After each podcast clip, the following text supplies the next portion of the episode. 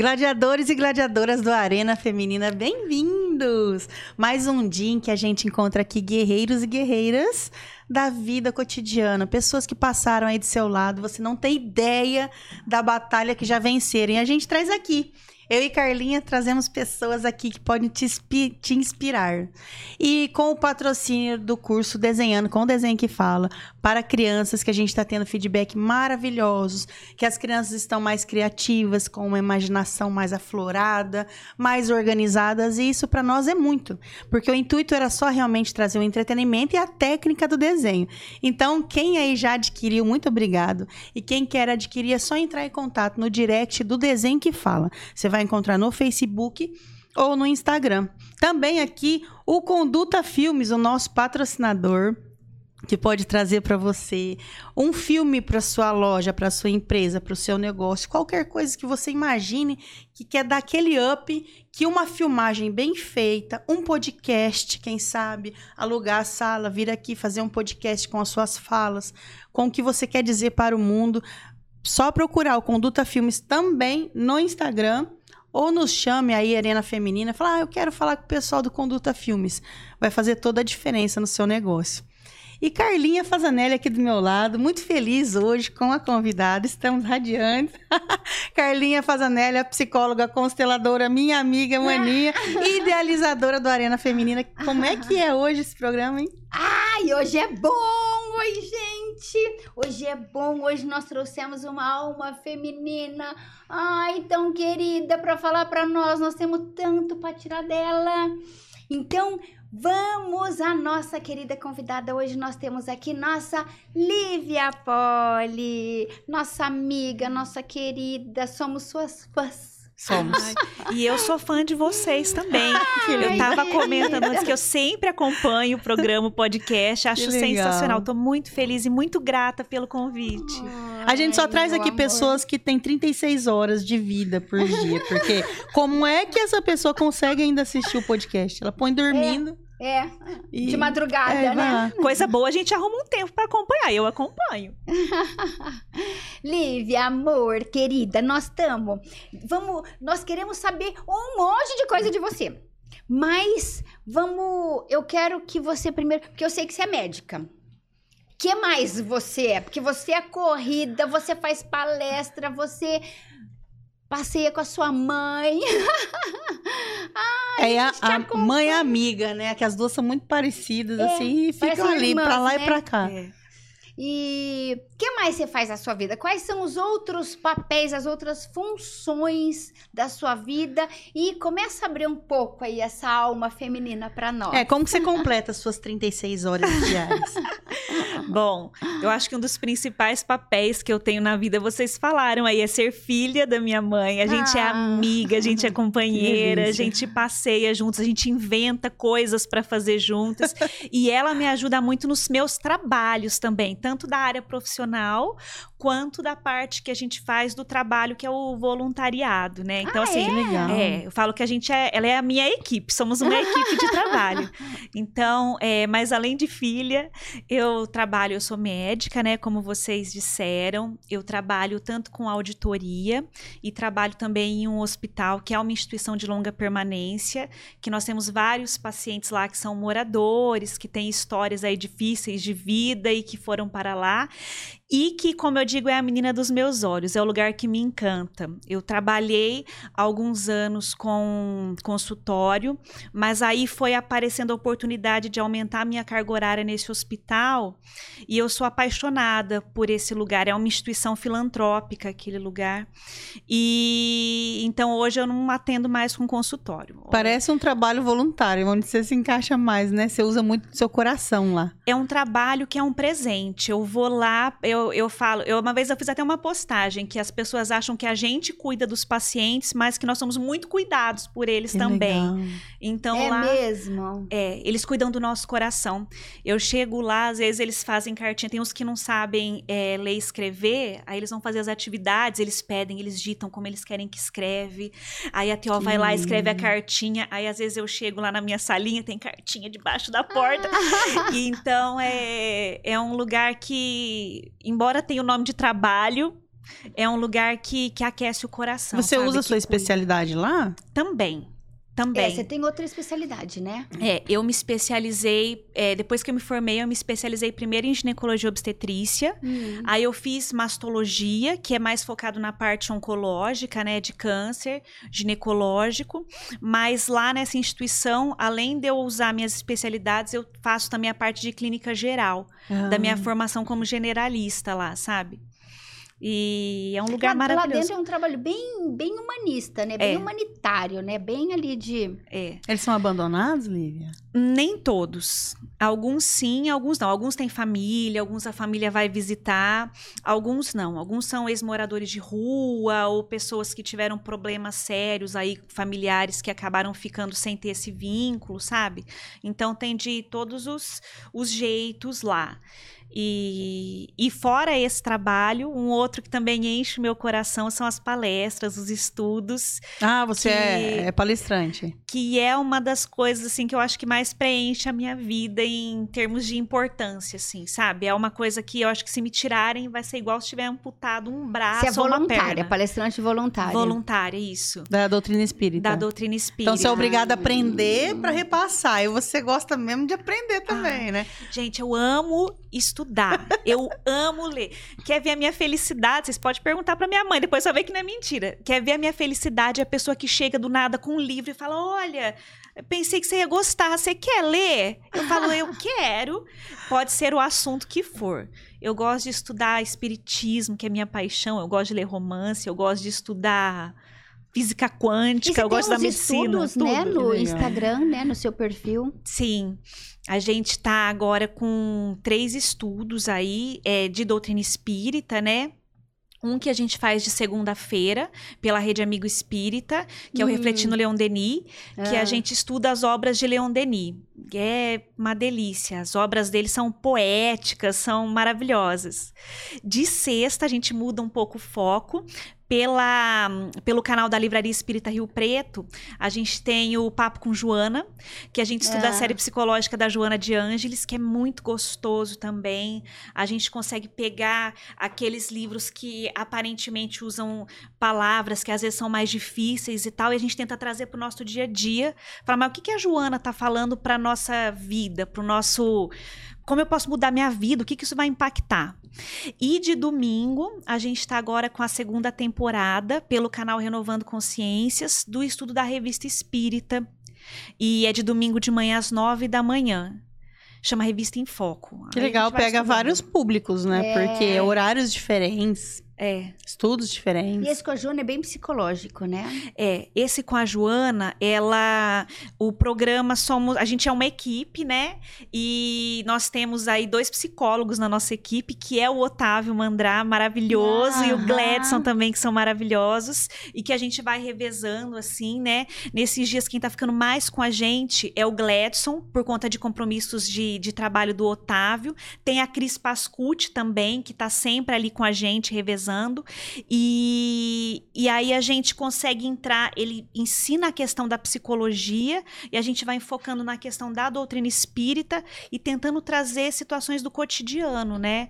Pra pro- ajudar, né? Para ajudar. O pessoal às vezes entra no chat, faz perguntas, a gente vai tentando Que conversar. legal. É um bate-papo, né? É uma coisa informal.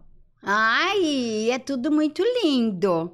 E, e olha que danada essa menina. Ela é médica, trabalha com, com coração, estuda e tem ali os programas dela. E essa parte eu, eu estou muito satisfeita. Agora eu quero saber esse teu lado mulher, porque você é bonita, inteligente, sorridente. E, e como é que é esse seu lado mulher diante de tantos compromissos? Olha, é, é complicado, porque a- o tempo dá é tempo? corrido, dá né? tempo? Não, dá tempo. Isso dá né? tempo. Ótimo, ufa. Dá tempo, mas atualmente eu estou solteira. Ó, Em busca de um príncipe encantado. ó, príncipes, atenção! Porque primeiro ele tem que conquistar a mãe. Porque é a melhor amiga dela. Então, Isso é assim, se não- verdade. Se não, passar, Isso é verdade. não passar nos testes, se, se não der bem com ela, já é meio caminho pra não conseguir dar não certo, dar né? certo. não tem paixão que vai dar conta. É. E até porque a gente é muito parecida. Então, quando desentende com uma, geralmente com a outra também não tá se entendendo, então já é problema. E até um pacote pequeno, ela tem só a mãe, Aí, né? ó. Tem uns que vem assim, então, eu tenho nove irmãos. É, E vai É. fazendo a lista lá, o uns pacote é grande. pequenos que é pra ajudar a criar, quer dizer, é complicado. Aí é mais difícil, né? Olivia, e, e você é aberta, então, a namorados, né? Você não tem, assim, aquela coisa... Eu, eu vou fazer as perguntas. Pode fazer. É uma pergunta indiscreta. Ai. Mas tá muito na moda isso. Eu preciso falar. A gente precisa conhecer profundamente a sua alma pra nos inspirar, sabe? Ixi, eu tô com medo dessa Eu base. também tô com dela, medo. ela afofou, ela deu uma fofada pra empurrar agora. Eu, eu comecei a ficar tensa agora aqui. Não, porque Até eu quero ouvir direito, ajeitar Porque, ó, aqui. A, mulher pode, pode fazer trocas. Então, assim, eu já tô muito satisfeita, porque eu tenho já o meu trabalho, adoro o meu trabalho, já tenho o meu, o meu lado voluntário, né, que envolve todo um sentimento, e já tô, tenho a minha família, quer dizer, eu já tô toda preenchida. Não tô lá muito aberta pra namorado. E hum, você se sente aberta? Porque fala assim, tô à procura, mas e aí? Tempo dá? A vocação permite? Então, assim, é uma pergunta para segundo plano. Príncipes, está- ela está disponível e aberta? Sim, eu acho que é assim, ó. Tem uma diferença Ah, lá, entre. ó, entrei. Yes, era isso que eu queria! ó. Ela vai contar. Ah, eu sou meio chata. Ótimo. fala. Eu, eu acho que assim, ó, tem uma diferença entre estar aberta e estar à procura. Ai, uma diferença muito grande. É, e, E, às vezes. desesperada, tem até a terceira. E, é- Tem as desesperadas e ainda. Aceita vezes- qualquer negócio. e às vezes as pessoas confundem isso. Você sabe que que eu sou. casca, Eu né? falo que eu sou chata com isso, por quê? Hum. Coisa que eu não gosto, que me deixa incomodada, é quando a pessoa descobre que eu tô solteira e já fica querendo arrumar mil pessoas pra mim. Ó, fulano, fulano, ó, vou te pôr pra conversar. Não, não quero. Eu gosto da coisa que acontece naturalmente. Eu gosto do conhecer, do se encantar, do conversar, sabe? Assim, eu não gosto daquelas coisas meio planejadas, sabe? né? Ai, você tá solteira? Vou te apresentar um amigo meu. Eu não gosto disso. Você quer apresentar, me apresenta, mas não achando que vai virar alguma coisa, sabe? Gente, conhecendo um pouco da Lívia, eu tenho medo. Quem que você vai apresentar pra ela? Tem que ser uma pessoa de autoestima elevadíssima, né? Pois é. Porque assim, não dá pra, Então. ter- pra ter aquela mulher que não vai abrir a boca, que fica Os quietinha, o homens se bibelô. intimidam perto de você? Sim, alguns sim. Ela estuda muito, ela É, chegou é tudo isso. onde ela quer, ela chega. Não é fácil, tem que ser uma pessoa de autoestima muito boa. Alguns sim. A gente, é, é assim, é, é estranho, né? Mas a gente percebe que, assim, al- alguns homens, eles estão mais acostumados, apesar dos tempos modernos, àquela mulher que fica mais quietinha, que é mais na dela e tal, né? E eu já sou mais de falar, eu sou, eu, eu sou aquela que às vezes você pergunta a opinião, assim, é claro que eu não vou ser rude, mas eu falo o que eu acho, assim, sabe? Então isso às vezes... Assusta. É, isso às vezes a pessoa fica meio assim, falando, né? Então, assim, eu acho que, que às vezes assusta, sim. E é o novo perfil É, de não- mulher. É, É. sem submissão. É. né? Aquela os mulher homens, que tem o os seu homens papel. estão precisando, né, atualizar essa conquista, porque não é mais aquele perfil de mulher que, Dependente. ó, eu vou falar um negócio que eu nem gosto, mas só pra entender, né? Porque era, é assim, chavecou, levou. Não, não é assim não. Sabe? A régua subiu, atualize-se.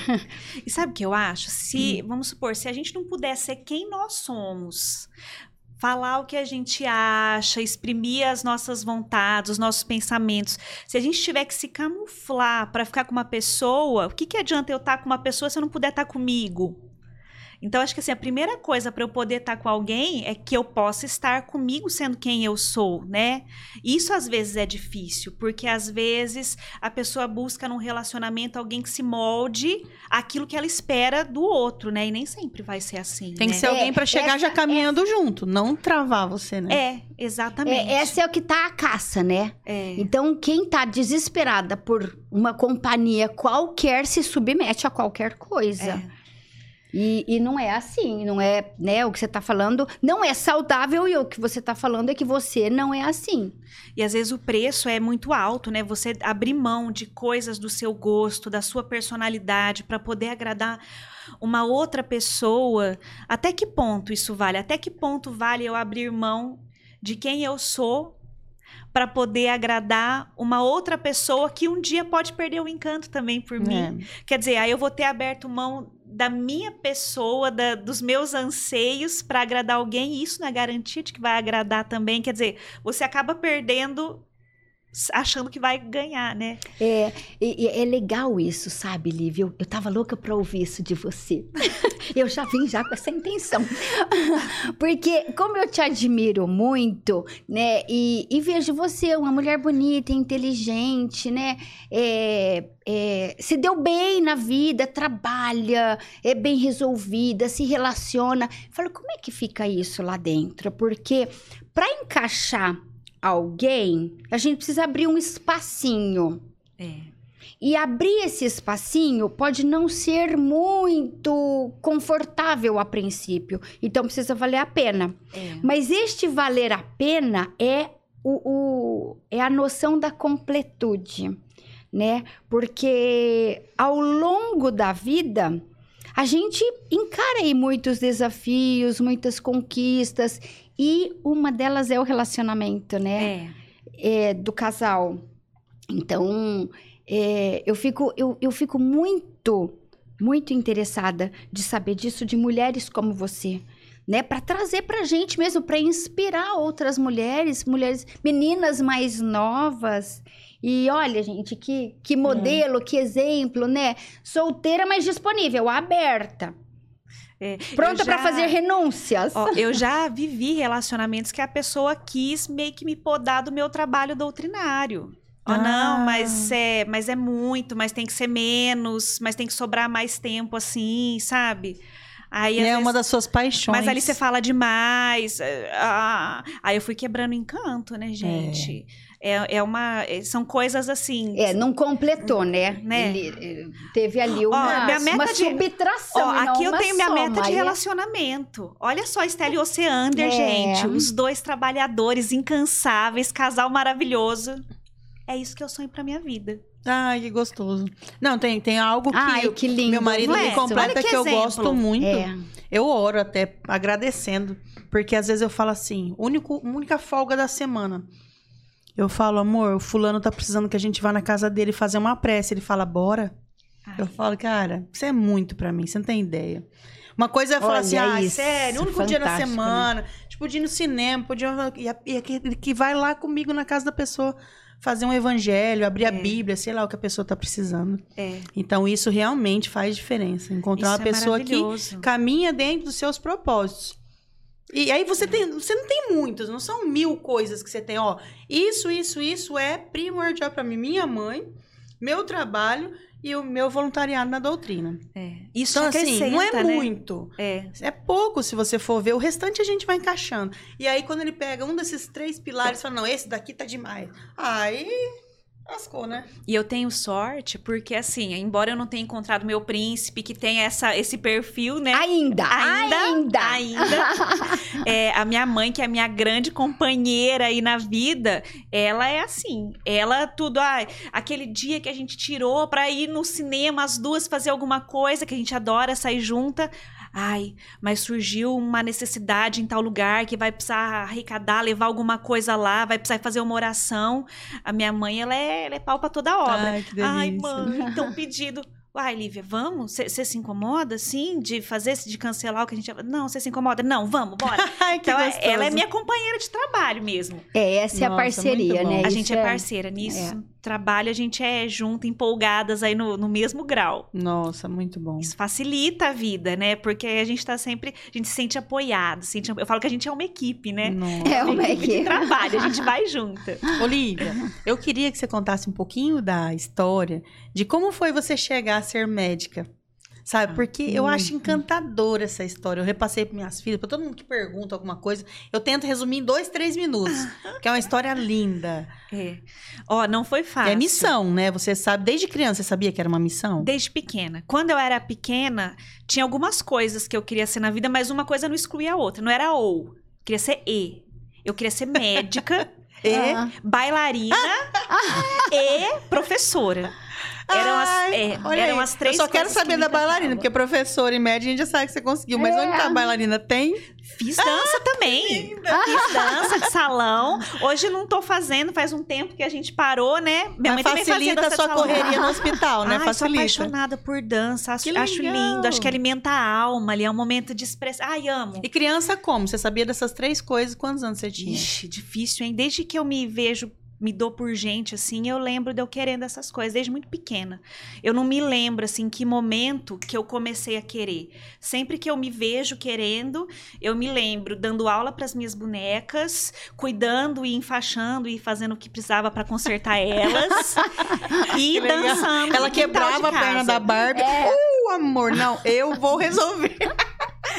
Entendo, Mas- entendo. Mas foi uma caminhada assim difícil, porque quando eu era pequena, a gente, a nossa vida era muito difícil assim, dificuldade financeira mesmo, né? Era você e sua mãe. Sim, eu- meus pais se separaram quando eu era muito nova, eu acho que eu tinha 5 para 6 anos.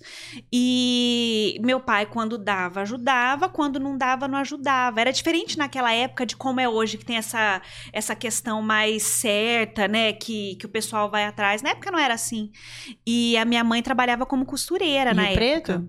Em Novo Horizonte. Nossa, é menorzinha. É uma cidade pequena. Minha mãe trabalhava como costureira, então assim, é, tinha época que tinha mais trabalho, tinha época que tinha menos. Então a gente tinha muita dificuldade com isso. Mas uma coisa que a minha mãe nunca abriu mão foi do meu estudo. Eu estudava numa escola que era tida como uma das melhores da cidade ali, e, e o sofrimento dela era para conseguir pagar o estudo, sabe? E aí chegou um Já ponto, focando que um dia você ia prestar um vestibular, porque você não saía dessa. Professora, médica e bailarina. Desde pequena, eu tinha que ser professora médica e bailarina, entendeu? Então a mãe aqui, ó, costura de noite. De noite. Eu já vi ela dormir na máquina. Nossa. É. E, e foi uma coisa assim que quando eu via isso nela, eu vi o esforço dela, eu Que pensava. força, hein? Não, ela é demais. E eu pensava assim, eu falava, meu Deus do céu, o tanto que ela tá se esforçando, eu tenho que fazer por merecer, né? Então, eu pegava, eu estudava, eu estudava, eu estudava, que nem uma doida. Aí chegou na época do colegial, que aí subia os valores que era mais difícil pagar. Minha mãe falou, Lívia, tá difícil. Conversei com a diretora da minha escola. 13, 14 anos já. Isso, isso. Conversei com a diretora da minha escola, que era a mesma desde o prézinho, que ela era uma pessoa maravilhosa, a gente chama a Dona Dora, pessoa assim magnífica. Deus põe iluminada. na vida da gente. É. Deus né? põe na vida da gente. A Dona Dora falou assim: "Olha, Lívia, eu vou te dar um desconto, mas eu quero que você então trabalhe por faça por merecer". E o que ela me deu de trabalho ajudou muito na minha aprovação no vestibular. Ela me colocou para fazer aquele plantão de dúvida, sabe? Quando Ah, saía Você acabava era a obrigada a aprender pra ensinar. é, aí tinha ali uma vez por semana o pessoal que tinha as dificuldades, não conseguia resolver os problemas Nem você e tal. também conseguia, mas aí você tinha que. É, eu fazia plantão de dúvida de física e de matemática, que eu sempre gostei muito de exatas. Ex- Você gostava de Apesar exatas, de você eu de ter feito medicina, a minha paixão em área de estudo era a parte de exatas. Era a minha paixão. Eu amo exatas. E aí eu estudava e era o que eu ia melhor, assim, sabe? E aí eu fazia o plantão de dúvidas. E pra não passar vergonha com meus amigos que eu tinha que ensinar eles, vai que eles perguntam eu não sei. eu estudava, estudava, Nossa. fazia. E às vezes eu ajudava até meu professor, que às vezes tinha aqueles problemas da apostila mais difícil. Ai, não bateu com o resultado que tá lá no fim. Ah, deve estar errado o, o resultado que tá no fim. Não, professora, eu consegui chegar naquele resultado. Ah, Lívia, deixa eu ver o que, que você fez. eu estudava, assim, sabe? Eu não, eu não brincava em serviço, não. Aquilo lá eu sabia que era pra minha vida. E aí, quando eu fui prestar o vestibular, eu fui assim com tudo, assim, sabe? Aí a primeira vez que eu prestei foi com 17 anos, porque eu entrei mais cedo, assim, na escola. Uhum. Então eu, eu acabava que eu era um ano mais nova que a minha turma. E aí eu prestei com 17, logo no terceiro colegial eu não passei. Foi um sofrimento. Eu falei, com tudo que eu estudo, com tudo que eu faço, falei, E ah, 17 anos também, né? Você é a dona do mundo, você não acha que um dia você vai fracassar, né? Não, 17 anos não é é. assim, mais ou menos? A hora que eu não 17. passei, eu falei, minha vida vai acabar. Minha mãe chegou, me chamou e falou assim: Lívia, vem cá. Você não passou. para, você não vai passar. Continua estudando, presta de novo, vê o que você quer da vida e vai fazer outra coisa. Você não vai mais ficar estudando esse ano que você estudou ano passado. O que tinha pra estudar, você já estudou. Aí ela me obrigou, porque na época eu não fazia mais dança, eu tinha parado porque eu queria estudar. Aí ela me obrigou a entrar na aula de dança que eu tentava fugir. Ai, mãe, não, não, meu horário de estudo, eu quero prestar de novo. Aí eu ia, tipo assim, meio que obrigada. Primeiro mês. Aí eu fiz amizade com o pessoal. A gente fazia dança de salão. Aí tinha aqueles bailes de terceira idade, às vezes eu era barrada por causa da minha idade, que na época eu tinha 17 para 18, sabe? E nos que podia entrar eu ia. A gente ia à turma da dança, comprava a mesa ali, porque daí a gente dançava entre os amigos ali. Ah. Aí dançava do começo ao fim, aí eu desencanei. E na época eu fiz amizades preciosas. E tanto eu desencanei, mas eu continuei estudando. Eu era muito focada, assim, sabe? Que aí eu prestei, mas já prestei.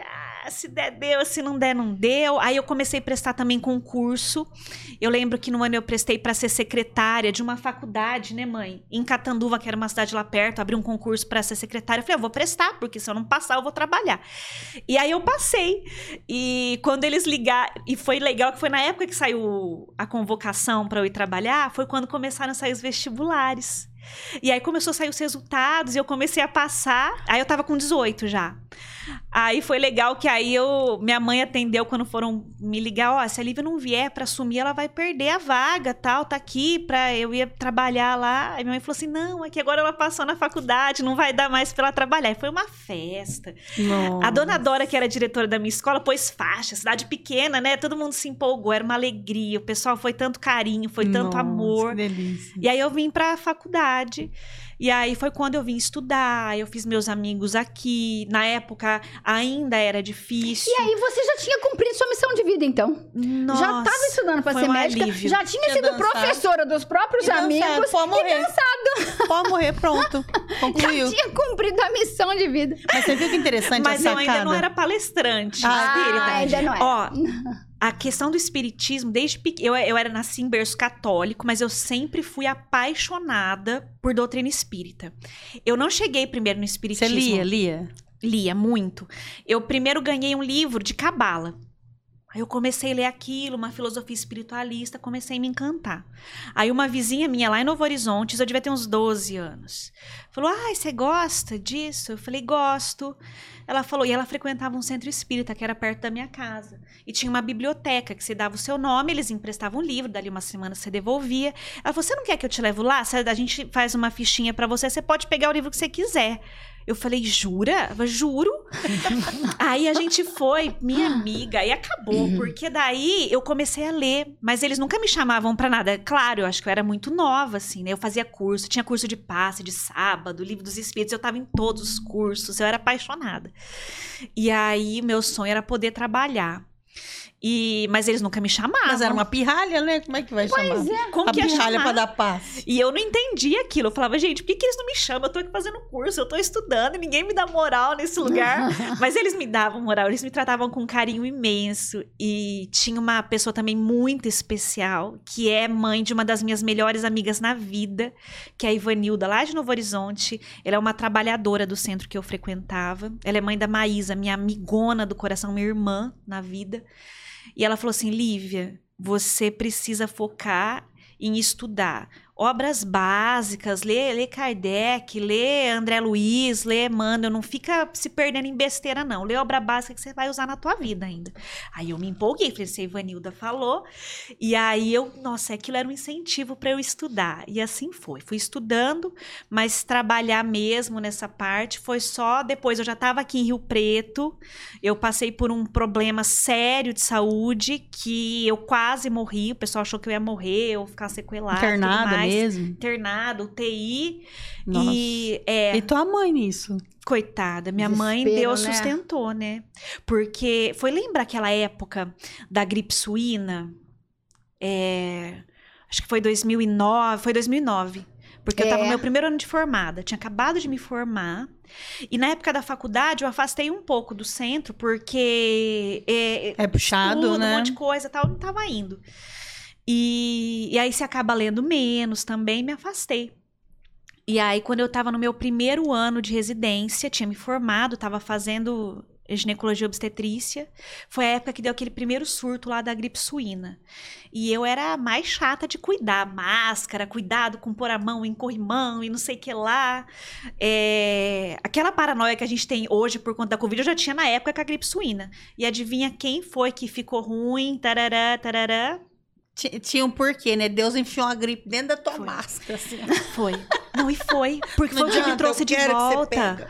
Foi o que me trouxe de volta. Eu É. fiquei mal, fiquei malzaça, fui parar na UTI, investigaram mil coisas, sabe? Tinha essa questão aí da gripe, suspeitaram de trombose de seio venoso, meningite, suspeitaram de umas coisas assim bizarras, sabe?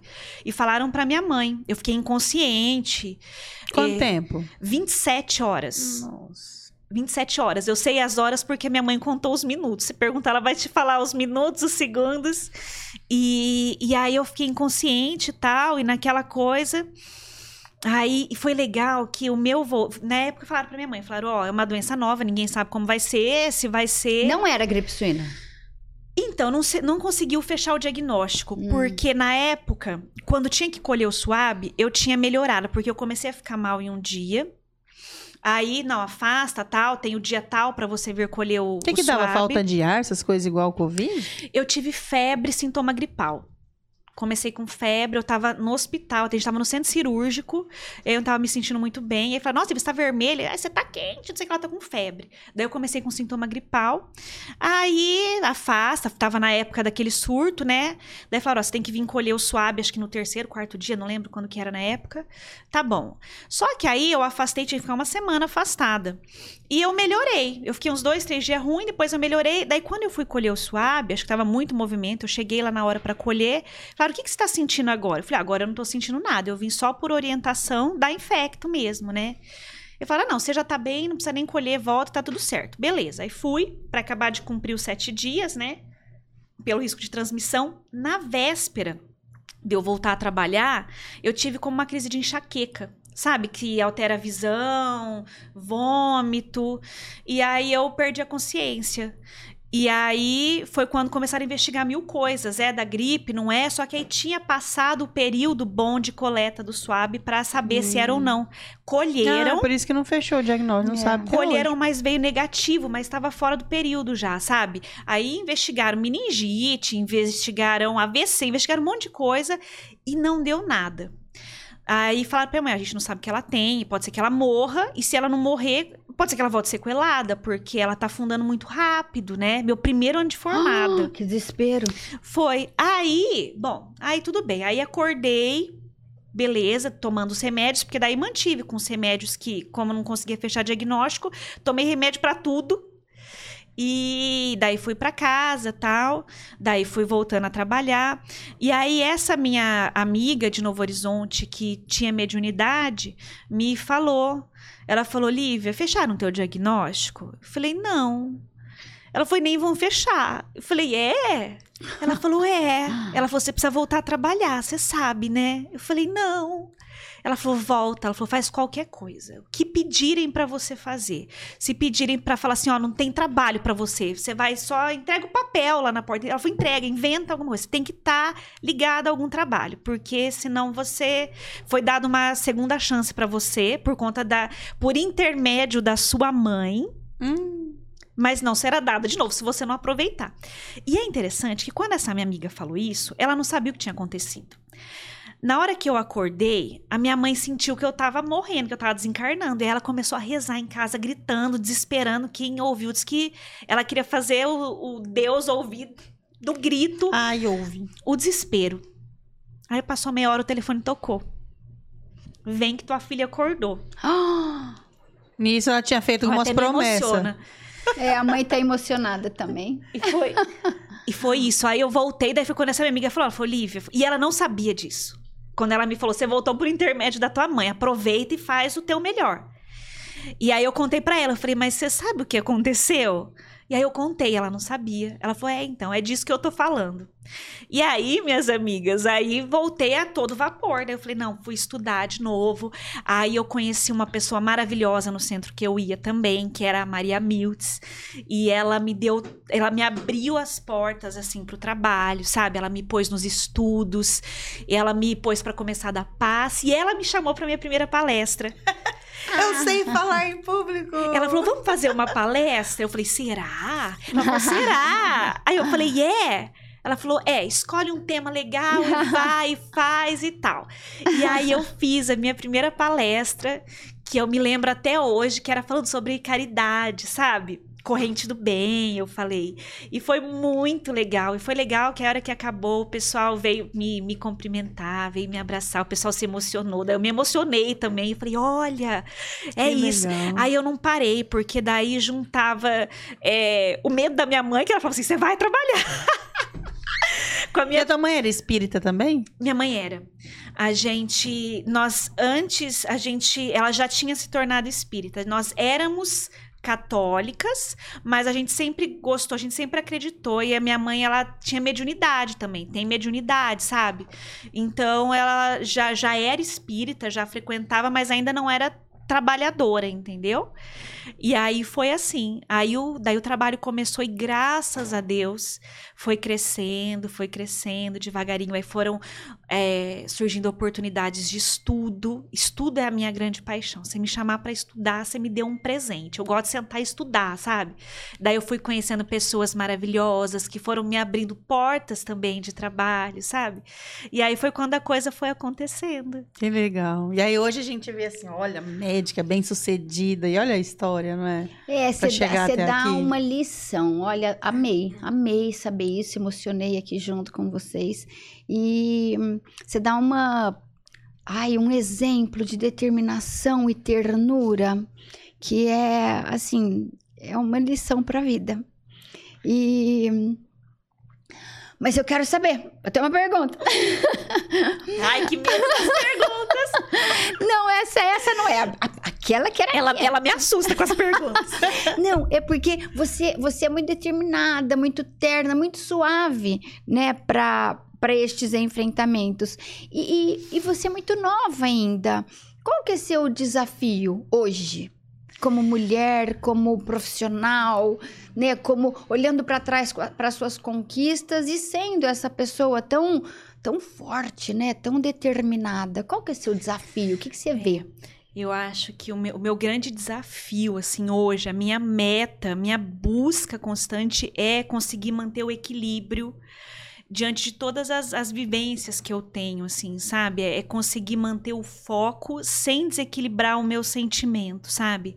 A gente passa, é, não só no campo do, do trabalho, como na vida, em várias situações que a gente se vê. É, um, enfrentando, né? Que às vezes a gente tem a impressão que vai ter um surto psicótico e arrancar os cabelos, né? Eu acho que a minha grande busca, o meu grande desafio é conseguir é, passar por essas situações, né? Mantendo o equilíbrio, mantendo a, a, paz e a serenidade. É a minha busca diária, sabe?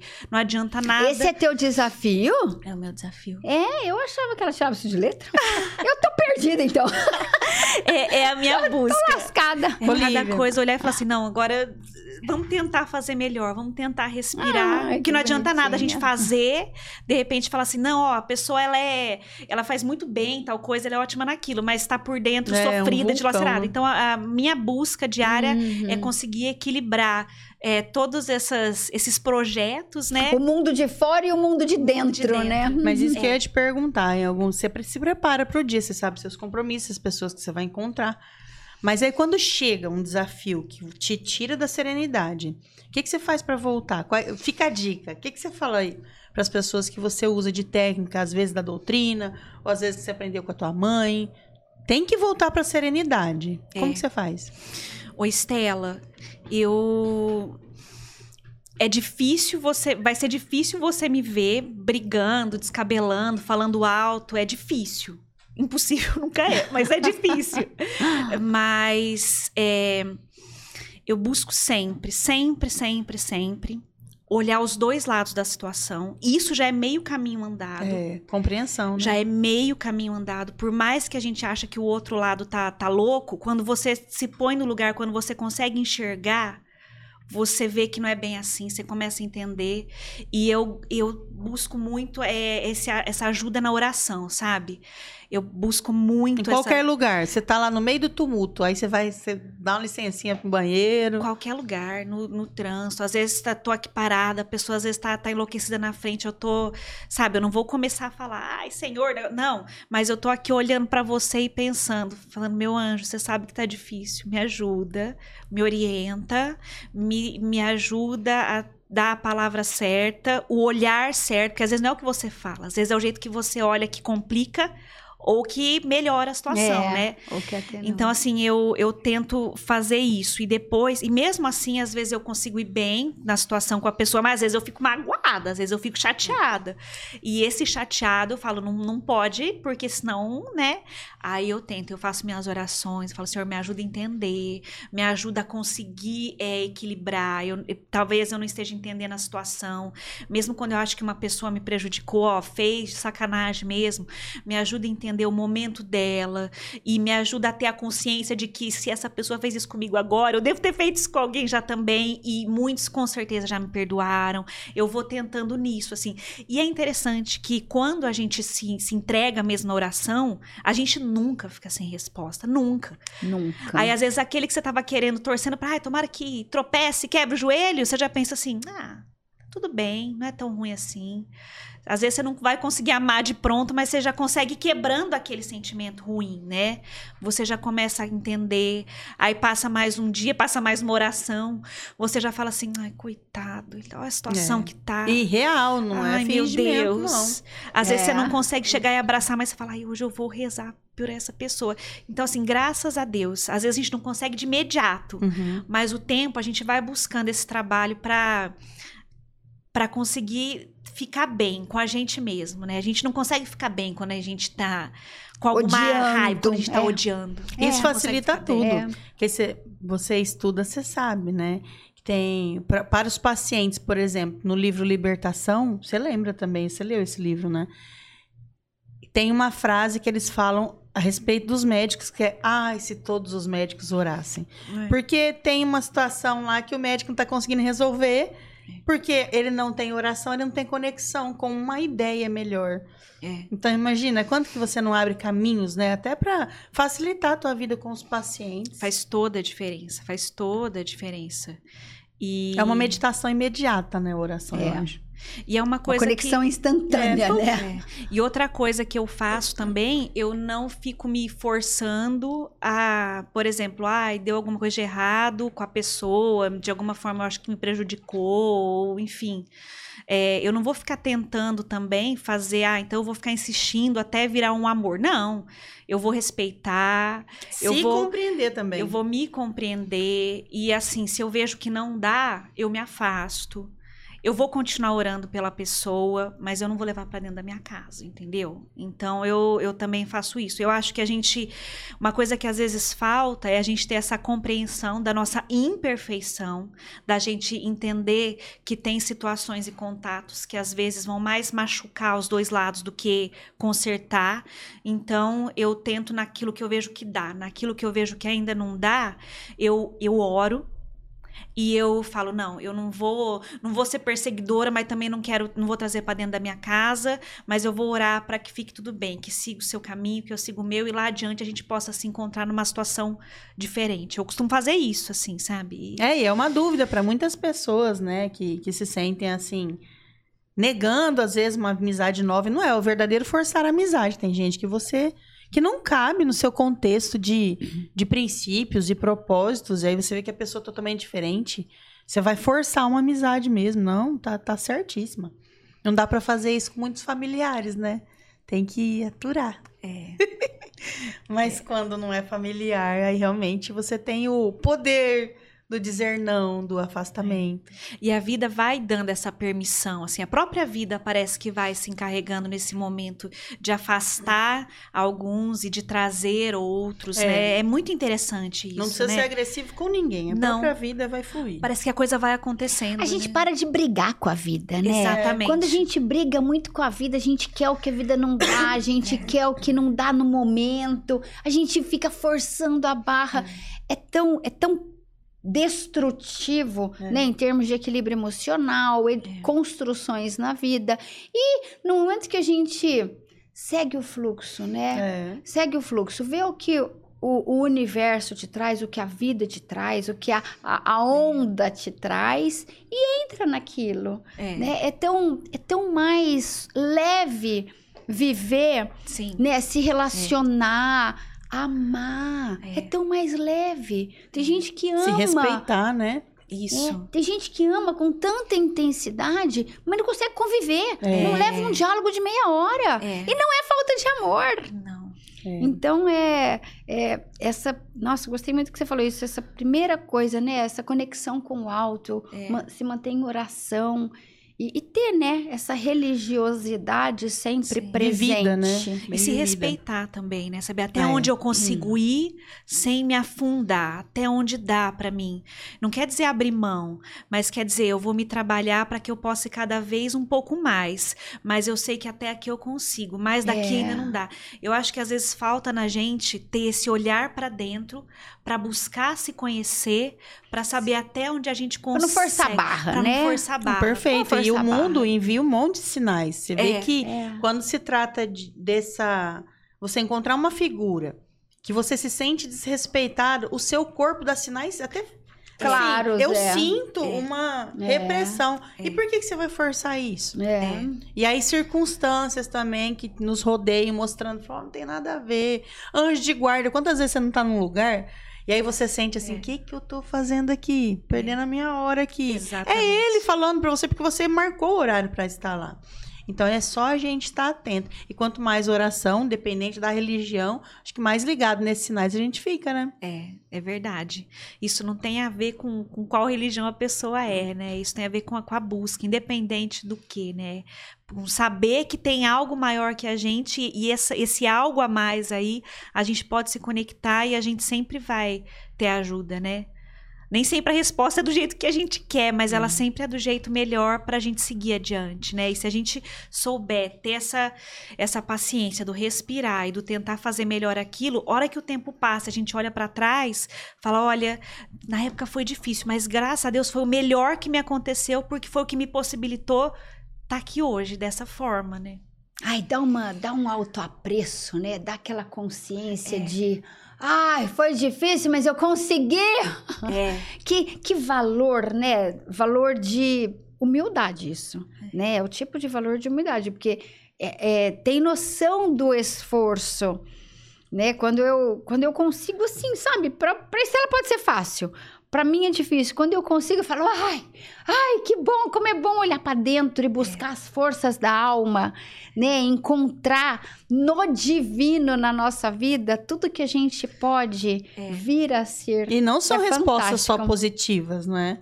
Às vezes a gente Não encontra só, uma vezes resposta é. de tipo assim, você tá É. querendo atropelar tudo, é, É. mais devagar. Segura a onda aí, cara. Não é por aí, não. é. Olivia, como que é isso daí dentro da- do corpo médico? Porque há décadas atrás, não vamos colocar muito longe não, mas vamos colocar umas 20, né? um- Umas duas décadas atrás, uns 20 anos, a gente tinha, assim, um corpo de médicos que era o topo da cadeia alimentar, mas também na prepotência, na arrogância. E hoje a gente é, encontra, eu que acompanho muito minha mãe nos médicos, a gente vê que tem um pessoal muito mais humanizado Sim. para muito mais respeito.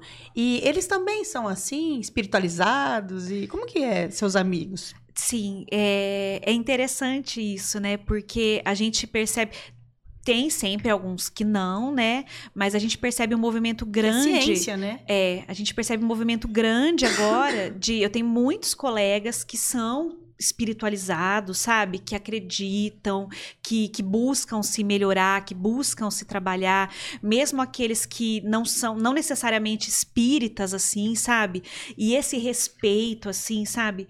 Eu vejo até por conta, acho que das palestras, assim, muitos vêm conversar comigo, até os não espíritas. Ah, que legal, aquilo lá, eu tava assistindo, eu tô vendo, eu tô acompanhando, isso é bom.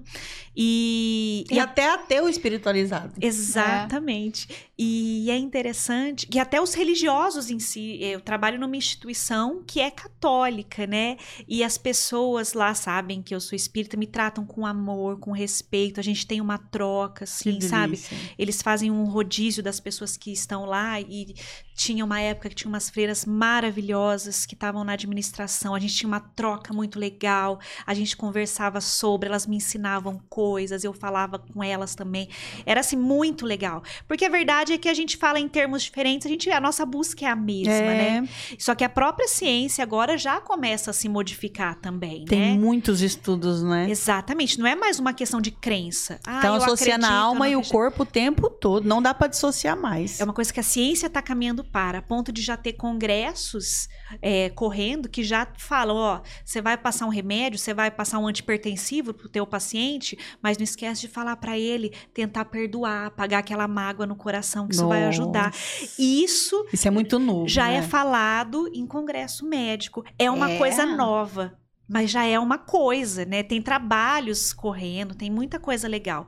Eu acredito que a gente está caminhando para algo que lá adiante vai ser magnífico. Eu acho que lá na frente, quando você for passar por uma consulta, você vai sair não só com uma receita de remédios que são necessários, mas você vai sair também com orientação de autoconhecimento, de busca, de, de melhorias de sentimento, de enfrentamento. de Esse olhar pra situações. dentro, né? Esse olhar para dentro. Esse olhar pra dentro, porque hoje, Eu o mundo, hoje o mundo padece no olhar demais pra fora. É.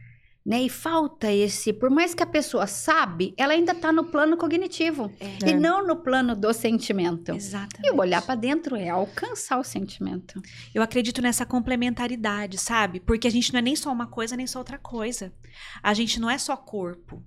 Porque senão nós seríamos máquinas. Tem algo além, né? A gente precisa dar atenção para esse algo Ah. além. Daí Ah. as doenças psicossomáticas. que não- Exatamente. Você vai acabar. É. Qual que você exclui É. dessa brincadeira? Eu acredito na complementaridade, sabe? Eu acho que uma coisa jamais vai tirar a outra, mas eu acho que a gente vai chegar num ponto que a gente vai avançar, porque isso é um avanço, que a gente vai começar a reconhecer quem nós realmente somos, porque a gente ainda sabe pouco disso, né? Quem nós somos. Olivia, aí os médicos que não atuarem nessa, dessa maneira é que vão ser diferentes, né?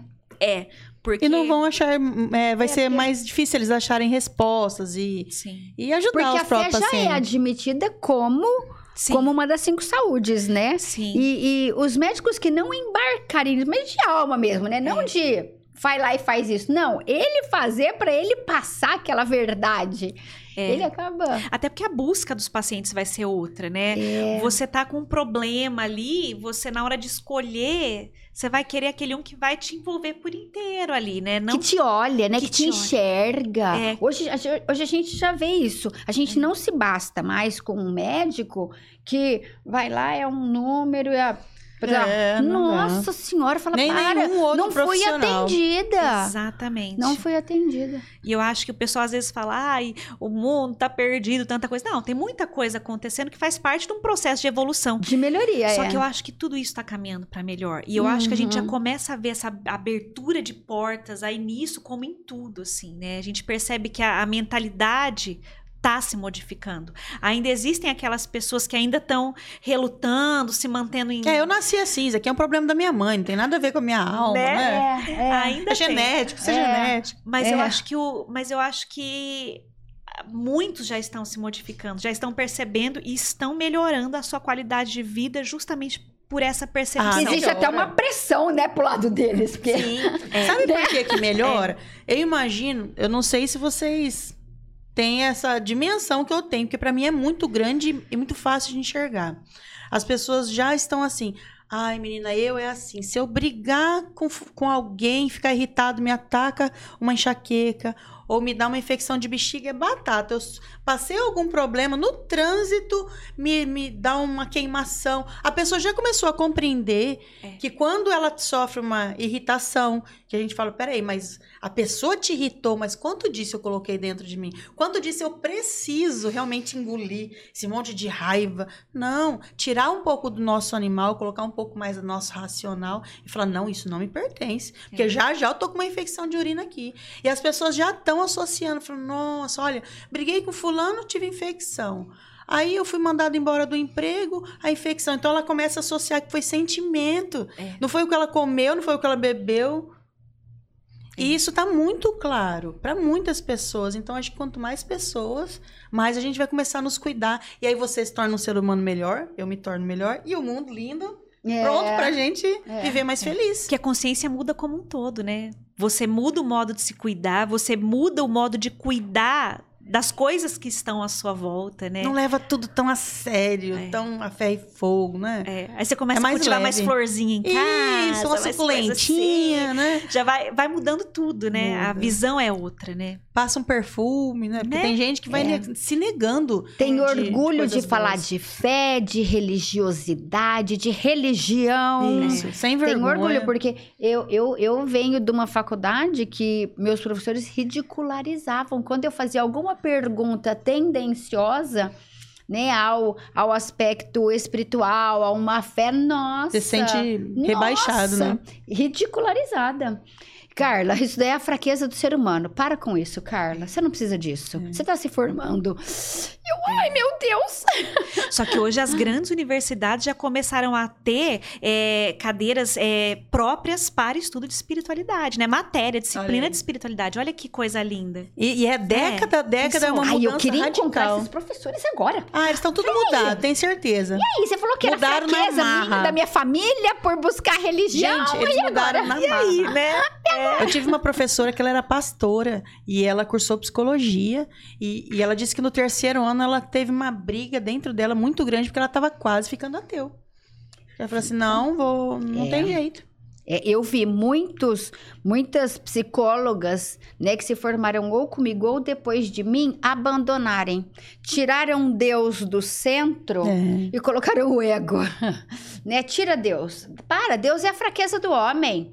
Coloca o ego. O homem precisa ser mais confiante, mais ele mesmo. E o que é o homem sem Deus? E, e é a minoria, mas era uma minoria que estava na academia, né? A gente vê a minoria porque se você pega o censo brasileiro, tá mais de 90% cristão.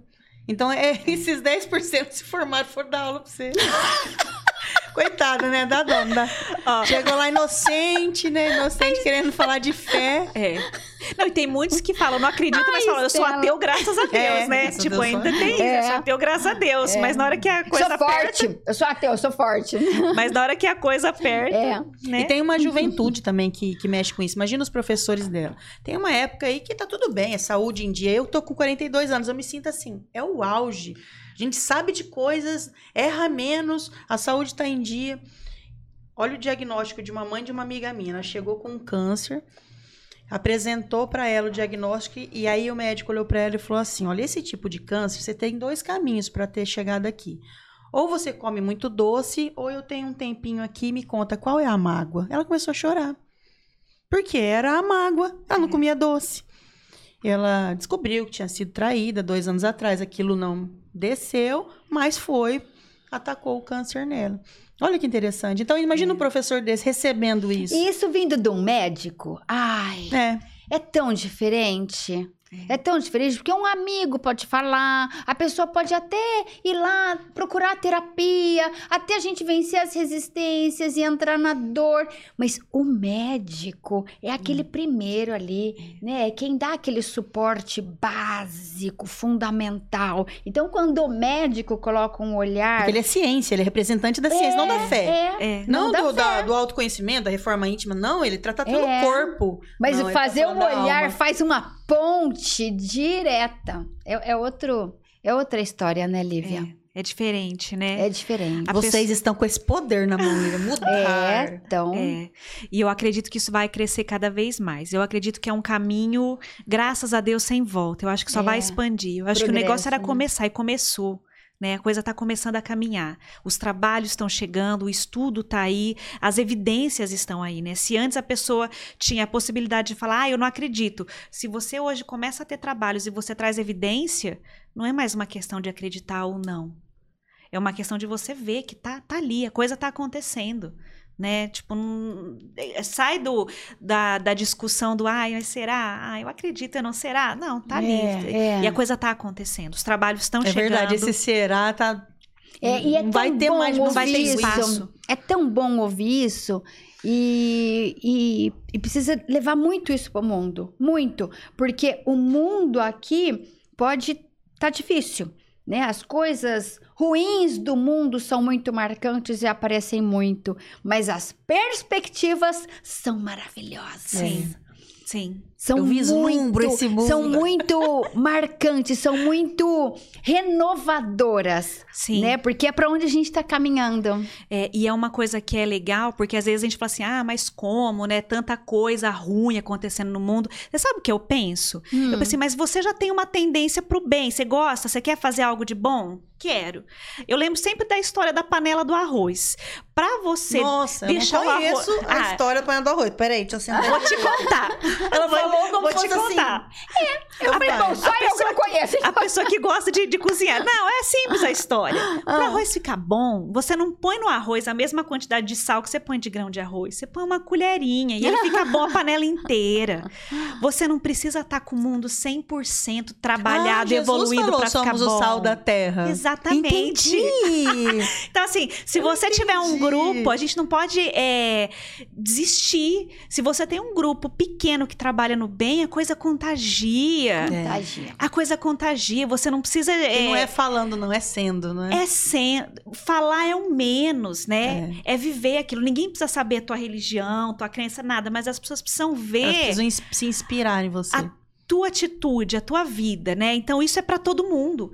Isso não é pra quem tá é, fazendo palestra, não é pra quem tá vinculado a trabalho religioso. Isso é pra quem vive no planeta. Você vive. É. Você acredita no bem? O que, que você faz, então, pelo bem? Faz qualquer coisa, mas você contagia quem tá ao redor, porque o mal também contagia.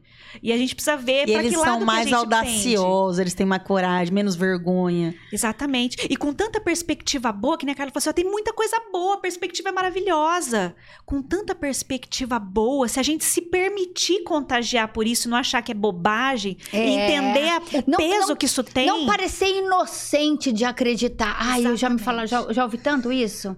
Ai, Carla, você é bobinha de acreditar nessas coisas. Não, Não. você que é bobinho de não acreditar. Exatamente. De não acreditar. Exatamente. É porque isso é. e Você vê como o ser bobinho, né? Ah, é interessante porque assim. é- em, sob que ponto de vista eu sou bobinha? Porque isso modifica a minha vida e me dá paz, me dá uma vida boa.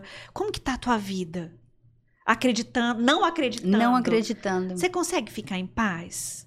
Apesar das dificuldades? E quando falo ficar em paz, não é ter uma vida fácil, não. É saber que vai chegar a dificuldade, mas o modo que você vai É. passar pela dificuldade. Como que você tá? Tá Nossa, tranquilo? com fé é muito mais Então, leve. quem tá sendo É. bobinho aqui? É. Porque eu tô vivendo bem, assim, mesmo nas minhas dificuldades, eu, eu tenho no que me apoiar, eu tenho o que me sustenta e o que me ajuda a passar. E quem não crê?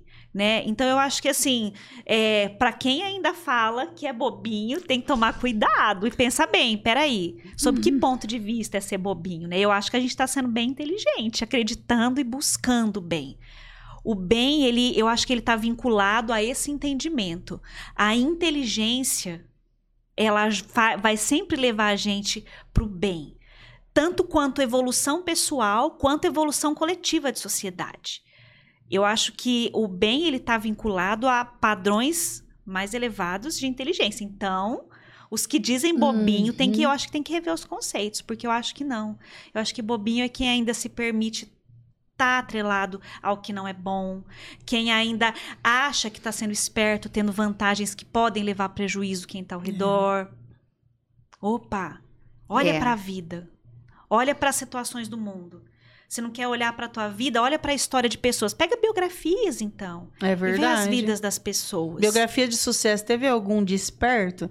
Ah, teve o fulano. Você acha mesmo que ele dormia em paz? Você entendeu? Não, é- Então- não é? Tem, não tem gente que você fala assim, não dorme em paz, que é cara. isso. É. Eu acho que a verdadeira inteligência leva a pessoa a entender que nem que for por egoísmo, ela vai ser boa, É. porque isso vai trazer, vai ser bom pra ela, vai melhorar a vida dela.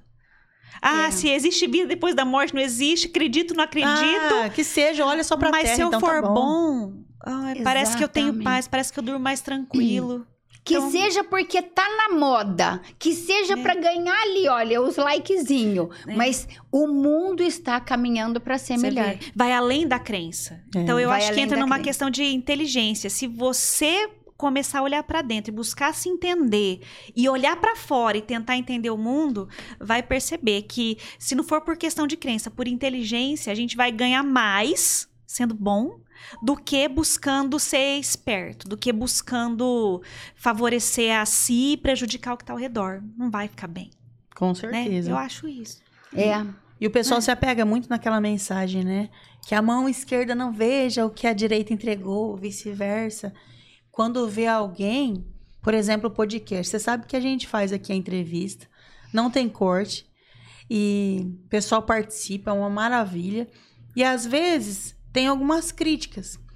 Por exemplo, pode ser que alguém venha e fala assim: ah, precisava da doutora falar que trabalha de voluntário. Tá bom. O que, que as pessoas gostam de ver? O crime na TV é o que dá ibope. A reportagem, aquelas coisas sangrentas do mal. E quando alguém faz alguma coisa boa, ai, que a mão esquerda não veja. Ai, gente, os bons precisam aparecer. Precisa. Sabe? Precisa realmente dar a cara a tapa. Tô fazendo isso sim. É desse jeito que funciona. Porque senão, se tem alguém em casa sem uma inspiração de fazer, ele vai tendenciar pro mal, porque o mal aparece o tempo todo. É. Você liga a TV, ah, mas é isso que dá notícia, é isso que dá ibope, infelizmente. É. Então ele precisa de ter um vizinho que. Ô, vizinho, onde você vai hoje? Ah, vou no trabalho voluntário. Ô, ô, fulano, você viu aqui, ó. Fulano passeia, passeia ah lá, de vez em quando vê a pessoa fazendo alguma coisa no bem, na caridade. Ah, mas que feio tirar foto entregando cestas básicas. A gente às vezes leva umas pancadas disso daí, do pessoal falando que a gente quer aparecer. Então tá, o que, que você quer que eu coloque? A pizza que eu comi, a ostentação que eu tô fazendo isso aqui. Ele não coloca nunca ali, faz uma coisa boa. Podemos ser, sim, inspiração para os outros. Eu acho que muitos, às vezes, falam mal dessa questão aí de quem faz o bem, às vezes porque não quer fazer, né? Então, o que acontece? Eu não é quero... uma inveja da iluminação do outro sem saber. É. Eu não quero fazer algo, eu não quero sair do meu lugar de conforto, Com então eu certeza. critico É, o o outro. Ai, É. tá querendo se aparecer. É. Mas peraí, o que, que você faz, então? o descompromisso dele vira um julgamento. É? E aí ele apela um ângulo mal interpretado e acusa a gente de ostentar valor. Ah, bom, que nem que ela falou. Ostentar creme pode. Peraí. Peraí, esse Né? negócio que Jesus falou precisa ser entendido dentro do seu coração. Exatamente. E não como um demérito no exemplo positivo. Senão, Exatamente. para, tá errado. A gente entendeu errado o que Jesus falou. Exatamente. E, é- e as redes sociais, todo mundo toma a voz ali. É, eu acho que assim, quando a gente vê essa, essa passagem, assim, né, que uma mão não vejo que a outra fez, a gente tem que entender que a gente não pode ah, se achar superior por fazer um bem.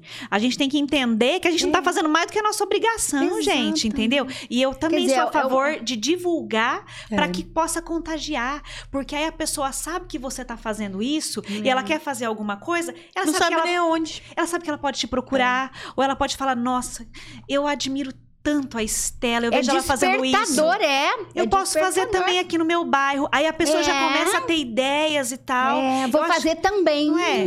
Eu acho que assim, todas nós que hoje fazemos algum tipo de linha de trabalho nesse sentido, é, de voluntariado, a gente se inspirou em alguém. A gente É viu verdade. alguém viu trabalhando. alguém. Viu a gente alguém. não ouviu alguém falando. Viu alguém fazendo. Fazendo, É. exatamente. A gente não acordou um dia do nada dentro de casa e falou assim: ah, eu vou. Não, a gente conheceu alguém que fazia, a gente viu alguém fazendo, a gente teve Ah, a eu também oportunidade. posso, eu também quero. Isso E aí a gente se contagiou. É. O bem é assim, né? Da mesma forma que o mal contagia, o bem É. contagia. A gente precisa ser mais corajoso, Com a gente precisa ser certeza. mais divulgar. Eu falar nunca do ouvi bem, falar né? que a gente é filho do capeta, não é? Você não é filho de Deus? Deus é amor. Então, se eu sou filha de Deus, eu tenho o gene dele aqui, Ele do é as amor. sutilezas dela. Pensa bem, né? Fala, pô, você tem amor dentro de você, do Criador. Então tem. Quando você vê alguém fazer uma coisa boa, aquilo acende. É. Você tem aquilo É. latente dentro de você. Porque tem aqueles que estão em cima do muro. também, né? Que não sabe se vai, se vem, e de repente você põe um monte de influência ruim, a pessoa acaba caindo pro lado de lá. Mas se você começa por um monte de coisa boa, às vezes é o que faltava, é o que precisava pra pessoa se decidir e às vezes salvar a encarnação dela, né? Contar pra É, vocês é uma verdade. noção de ataque que a gente teve um tempo atrás. Foi um inverno antes da, do- da pandemia, mas pra gente ter a visão de como que é uma pessoa que ataca com palavras e não faz nada. Trabalhava na instituição que a Carla administra, né? Atende 300 famílias lá. E por um ideal que ali descobriu que uma pessoa ou outra ali come carne e eu não como mais carne, então eu não frequento mais esse lugar impuro, foi embora. Coisa de um, dois meses. E pegou uma raiva de todos os voluntários dali do trabalho. Chegou o inverno, uma das voluntárias colocou lá no Facebook: Eu amo o inverno. Ele atacou no comentário embaixo, onde já se viu moradores de rua passando necessidade, que estão passando Meu frio e não Deus. sei o quê. E naquela mesma semana, essa voluntária tinha ido levar 200 cobertores na comunidade carente. E ele atacando ela porque ela colocou: Eu amo frio. Então, olha como uma- a pessoa pode ser venenosa, É. distorcer tudo e não fazer nada. É. Fica lá no sofá de casa colocando assim: Ai, É. que horror! Olha, É. as pessoas passando fome e você aí postou Sempre foto um do seu ângulo frango. contaminado. Essa É uma distorção tão Distorce grande, né? Rápido. O mal é assim, ó. As Vira a pessoas mesa. acham, elas têm uma. Algumas, né, têm uma visão deturpada de que o bem é carrancudo, é pesado, é escuro, é você ir assim, sofrendo. E, e se a gente for pensar no bem que Jesus propôs, ele é leve, Alegre. ele é, ele é risonho. Eu gosto do Jesus da É. Cabana. Você Ah, assistiu é? aquele filme A Cabana? eu, li o livro. É muito legal. Você deve ter lido o livro. No livro tem detalhes que você li. fala: esse é o Jesus que eu acredito. Contente, feliz, faz brincadeira, faz zoeira. É o Jesus que a gente conhece. Exatamente, é, é trazer leveza, né? O mundo por si só, ele já tem as suas dificuldades. Se a gente tentar aumentar isso, meu Deus, a gente tá aqui pra tentar deixar leve, né? A pessoa, Uhum. cada um tem sua dor, cada um tem sua dificuldade. Imagina se viessem outro e ficasse lamentando: olha, você está sofrendo, eu vou sofrer aqui do seu lado. Eu não quero alguém para sofrer do meu lado. Eu quero alguém que me ajude a me reerguer, que me ajude a, É a ficar leve, que me ajude a superar essa dificuldade. Vamos sentar né? aqui e ver os problemas do mundo. Olha lá, olha aquele É. outro, olha. Não é? É, acho que você Sai pode fazer fora. alguma coisa para ajudar, então faz, mas não fica sendo mais um a trazer é, comentários danosos, a trazer prejuízo. Eu fico imaginando, já pensou a energia dessa pessoa quando tá criticando alguém por algum trabalho? Como que não tá? Ela não podia estar, ao invés de fazer isso, se acha que o outro tá fazendo um trabalho errado, fazer o dela bem, sei lá, sabe? Não ia ter tempo de é? estar lá criticando na internet. Não é? Não ia ter tempo. Não uma ia- pessoa Pois falando. é. No mínimo, né? Não ia criticar. E aí, quem sabe ela dá uma, uma proatividade nela. Livinha, três perguntinhas. uma palavra que te descreve. Busca. Ah, que prontidão! Ela Busca. faz entrevista toda semana, as pessoas perguntaram isso. Medo. Um medo que você tem. Eu tenho medo de separação das pessoas que eu amo, assim, sabe? Eu não vou falar medo de morte, porque a gente sabe que morte não existe. Mas eu tenho medo dessa separação, mesmo que temporária, assim. Eu sou uma pessoa muito apegada a, a pessoas, assim, sabe? Eu tenho medo disso. Hum. E um sonho. Ah, e um sonho. Ahn, Vou falar dois sonhos, tá? Tá?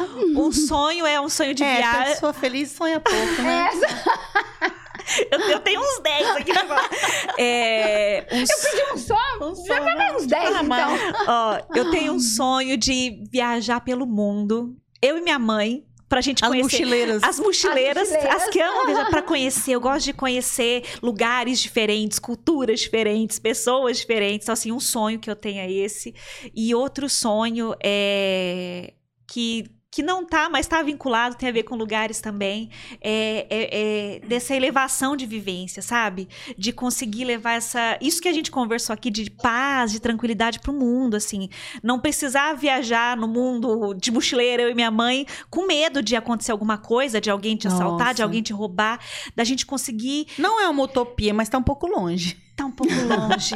Mas eu acho que a gente já começa a fazer um movimento, Com né? certeza. Eu acho É, que um no que sonho sonha, é isso. já se no seu quadrado, para, as né? pessoas É. já se sentem confortáveis, já tá ótimo. Poder sair, sentar na calçada, conversando com os vizinhos, sem ter medo do que vai acontecer, sem ter medo do que vão falar.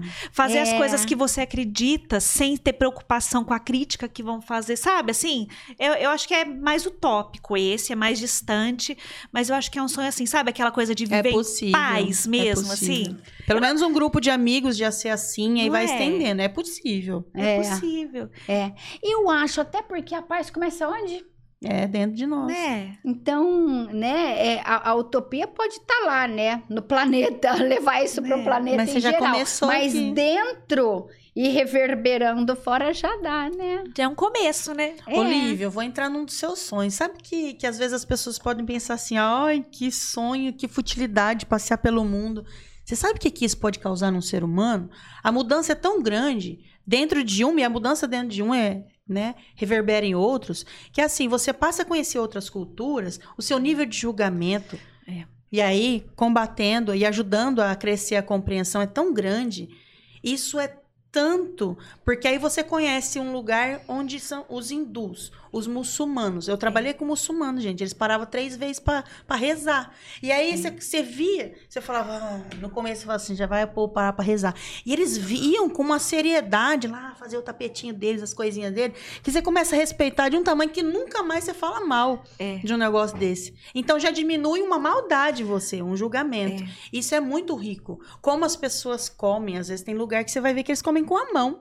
É. Então você tira um pouco da. É fres... Não é frescura, é nossa cultura comer de, de talher. Mas aí você vai tirando é, aquelas cascas, né, maninha? Aquele negócio assim pesado de viver desse jeito. Tem que ser do meu jeito. Aquela religião é certa. Como aquela religião é certa? Tem lugar que eles vivem bem, um homem com cinco mulheres. Aqui não. Mas aí você entende que lá tem um respeito, tem um outro olhar. Interessante isso que ela falou, né? Vai encontrando irmãos pelo mundo afora, né? É. Isso daí. Não mais pessoas Entendendo distantes que não tem nada a ver, Deus, não, isso. são irmãos. Entendendo É. Deus com algo muito maior. É. Porque a É. gente tem o nosso Deus aqui, que ele é um Deus da igreja católica, da evangélica, da, do. Né, é um Deus da de cada tribo, né? Mas da minha a tribo, da gente tribo meio que todo mundo se chama de irmão aqui no Brasil. É. Sim. Mas quando você vê que no mundo também é assim, É, é muito lindo. É, muito legal verdade. isso, né? Conhecer e, e vivenciar, experienciar essas, essas culturas diferentes, né? A gente percebe como a gente é pequeno, como a gente Você vai sabe pouco, precisar né? de alguns pois é. reais pra isso.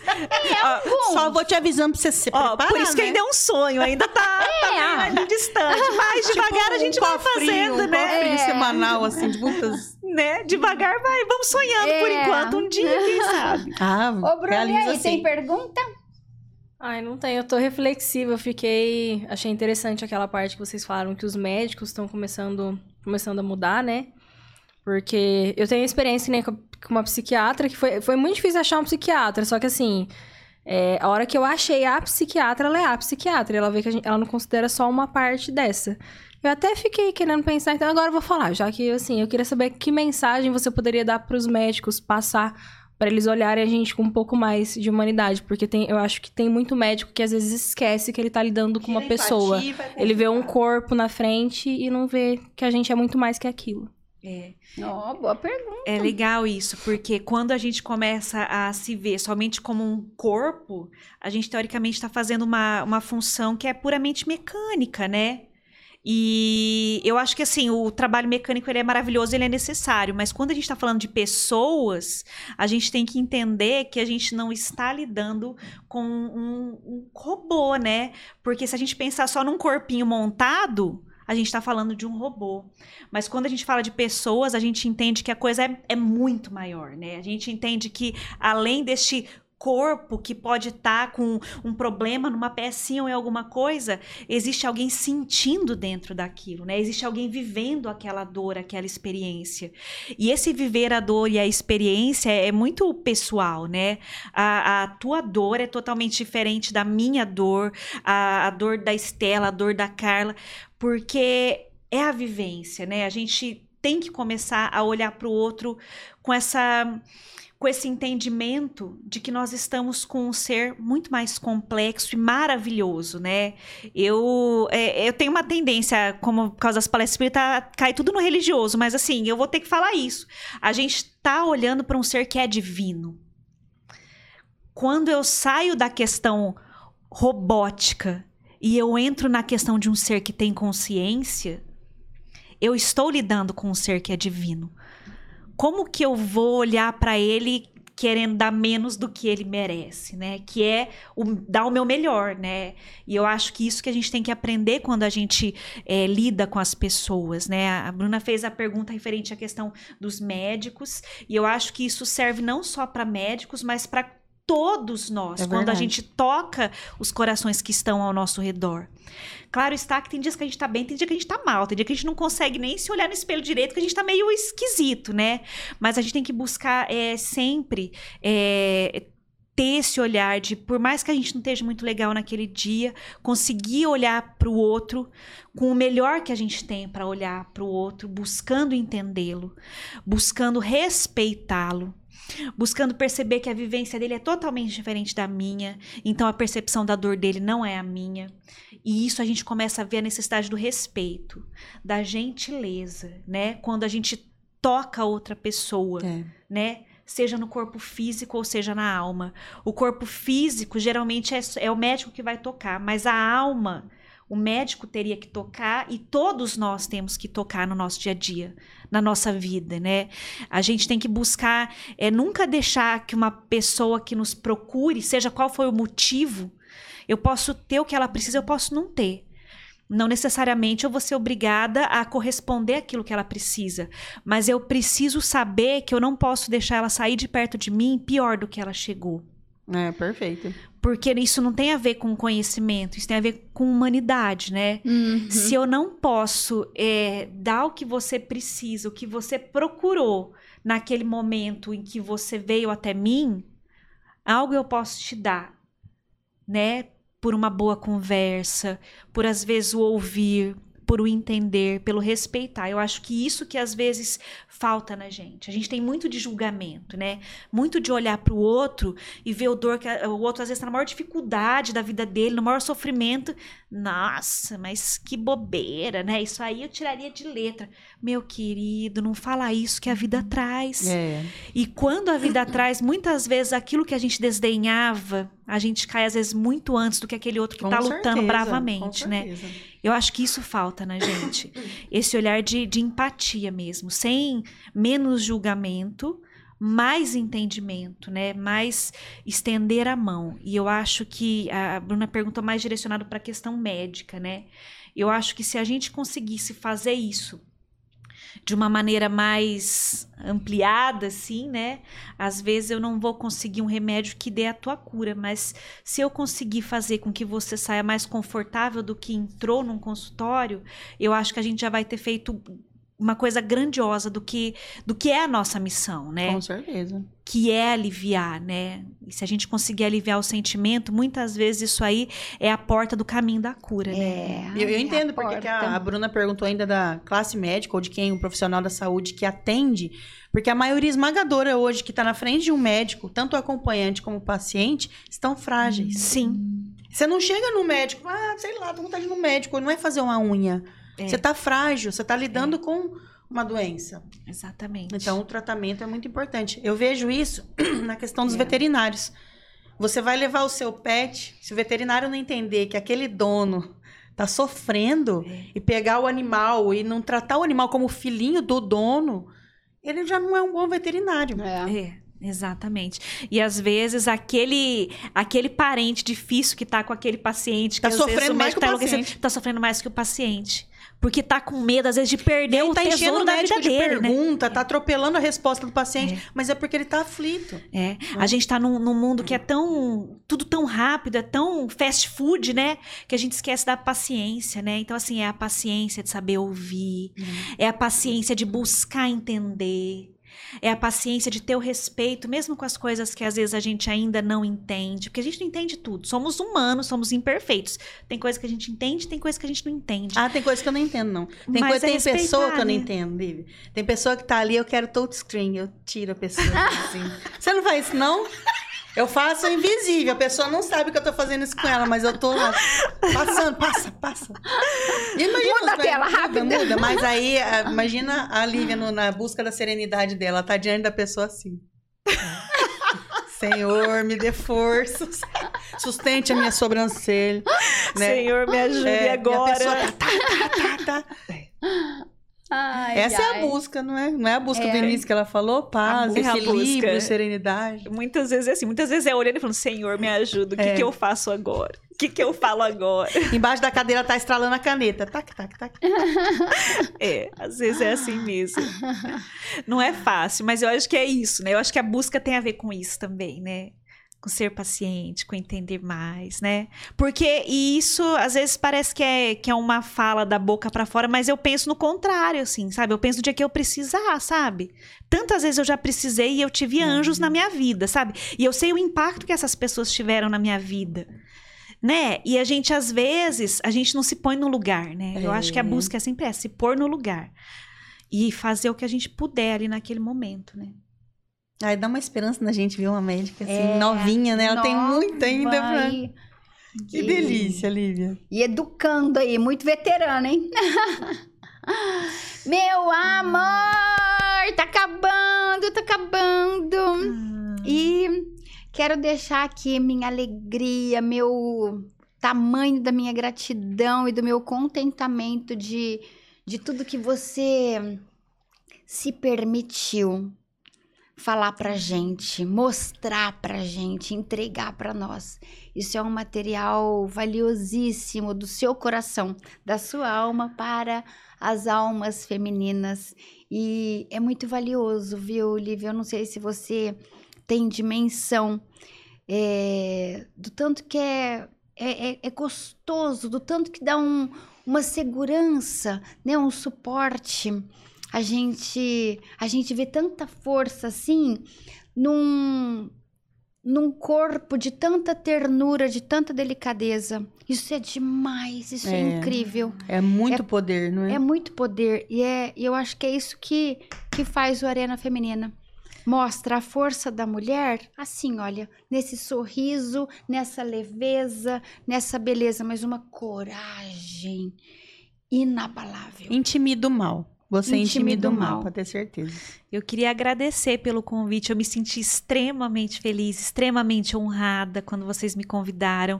Eu acompanho o programa de vocês e eu amo, amo. Eu acho que traz um benefício muito grande para a alma feminina mesmo, né? Os temas que vocês abordam aqui, eu acho magnífico. Eu acho que é algo que a gente precisa mesmo, né? Pra gente, a gente tá passando um momento que é muito importante, a gente se reconhecer como mulheres, podendo ser mulheres no mundo, né? Então, assim, eu queria parabenizar pelo trabalho de vocês, que eu admiro imensamente, que eu amo e que eu me sinto muito grata e muito honrada de poder participar hoje aqui. Obrigada, viu? De coração mesmo. A gente que agradece. Eu e a Carlinha é fã que já começa assim. Ela tem uma filha que chama Lívia. É. Eu tenho uma filha que chama Lívia. Você é Lívia. Então já começa daí. A admiração já foi Começa pelo daí, nome, né? Já teve uma simpatia muito fácil. Obrigada, É. Lívia. Obrigado ao pessoal que nos acompanhou. Obrigado ao pessoal que nos acompanha, que compartilha vídeo, que se inscreve, que curte, porque é muito necessário. Eu e aqui tá, eu e a Carlinha tá aí num, num trabalho de, de guerreiras também, porque nós tentamos buscar essas pessoas no dia a dia. Se você quiser contar a sua história, nos procure. Pode ser que a gente te conhece, mas não conhece uma guerreira que superou os desafios. A gente não traz ninguém aqui que tá chorando ainda.